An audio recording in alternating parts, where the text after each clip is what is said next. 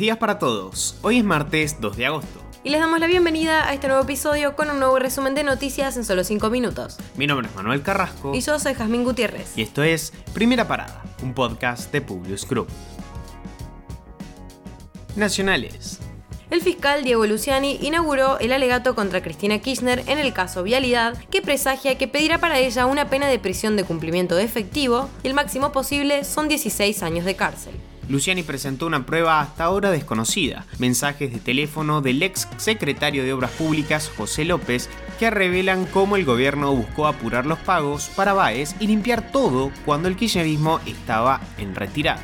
López dejó escrito que la señora estaba al tanto de ese operativo final, que incluyó el abandono de todas las obras del grupo en Santa Cruz y el despido de todos sus empleados. Todavía quedan ocho audiencias más donde el fiscal buscará probar la existencia de una asociación ilícita dirigida por la exmandataria. Sergio Massa sigue con los anuncios de los nombres que integrarán su equipo económico. El futuro ministro había informado que Raúl Rigo sería el secretario de Hacienda. Luego comunicó que Eduardo Setti será el secretario de Finanzas y lo acompañarán en el equipo Leandro Toriano, Natalia Capurso y Celeste Izquierdo. En tanto, Daniel Marx integrará el Comité para el Desarrollo del Mercado de Capitales y Seguimiento de la Deuda Pública. El vicepresidente del Banco Central será Lisandro Clery y Leonardo Madcour, el jefe de asesores del Ministerio de Economía.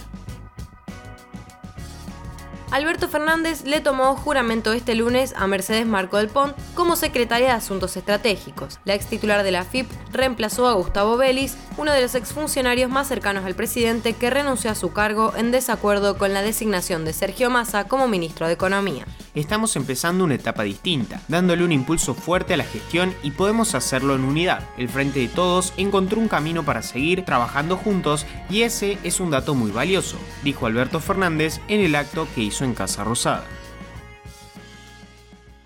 Tras semanas de volatilidad, el dólar cerró ayer a 2.82 para la venta y 2.77 para la compra. Con estos valores, la moneda se ubicó 14 pesos por debajo de su apertura y alcanzó su valor más bajo desde mediados de julio. Sin embargo, continúa 43 pesos arriba de la cotización con la que operaba antes de que Martín Guzmán abandonara su cargo como ministro de Economía.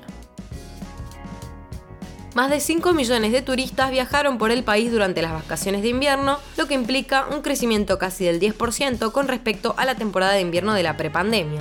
Los mejores niveles de ocupación se observaron en las provincias de Jujuy, Salta, Catamarca, Santiago del Estero y Mendoza, mientras que si el foco se desplaza a las ciudades, las más convocantes fueron Iguazú, Bariloche, San Martín de los Andes, Carlos Paz y Tandil. En tanto, los turistas extranjeros que ingresaron en lo que va de esta temporada de invierno fueron 420.000 y llegan gastados más de 344 millones de dólares. Se espera que el turismo receptivo alcance el millón de personas en toda la temporada de invierno. Internacionales. Este fin de semana, un ataque de un avión estadounidense en Afganistán mató al líder terrorista de Al-Qaeda, sucesor de Bin Laden, Zawari, que figura en la lista de los terroristas más buscados del FBI y tenía una recompensa de 25 millones de dólares por cualquier información que pudiera servir para matarlo o capturarlo. Con esto, Estados Unidos celebró haber llevado a cabo una operación antiterrorista exitosa contra un objetivo muy importante. Por otra parte, la familia Bin Laden donó un millón de libras a la fundación del príncipe Carlos. Varios de sus asesores le dijeron que no aceptara la donación, pero a pesar de las objeciones la aceptó.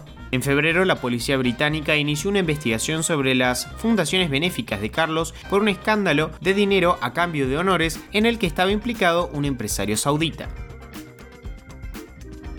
el régimen de Irán ratificó que tiene capacidad técnica para producir una bomba atómica, pero no tiene intención de hacerlo. Esto arroja la sugerencia de que la República Islámica podría estar interesada en las armas nucleares, algo que ha negado durante mucho tiempo. Irán ya está enriqueciendo uranio hasta un 60% de pureza fisionable, muy por encima del límite del 3,6% establecido en el acuerdo nuclear de 2015 con las potencias mundiales. El uranio enriquecido al 90% es apto para una bomba nuclear.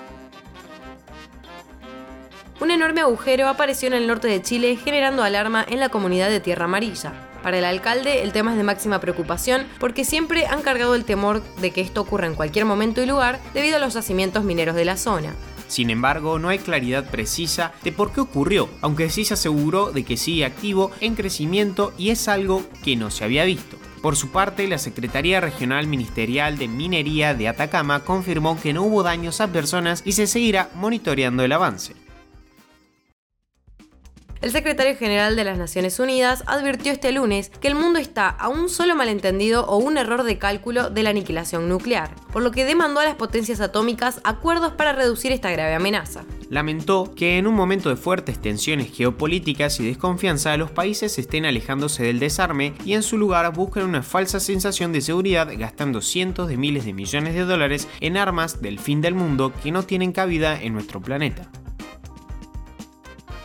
El presidente ruso Vladimir Putin presentó el domingo una nueva doctrina naval que ve a Estados Unidos como la mayor amenaza para el Kremlin y propone a Rusia como una gran potencia marítima con líneas rojas en el Ártico y los mares Negro y Báltico. La flota rusa es capaz de infligir una respuesta fulminante a todos aquellos que deciden atentar contra nuestra soberanía y libertad. Esto aseguró Vladimir Putin.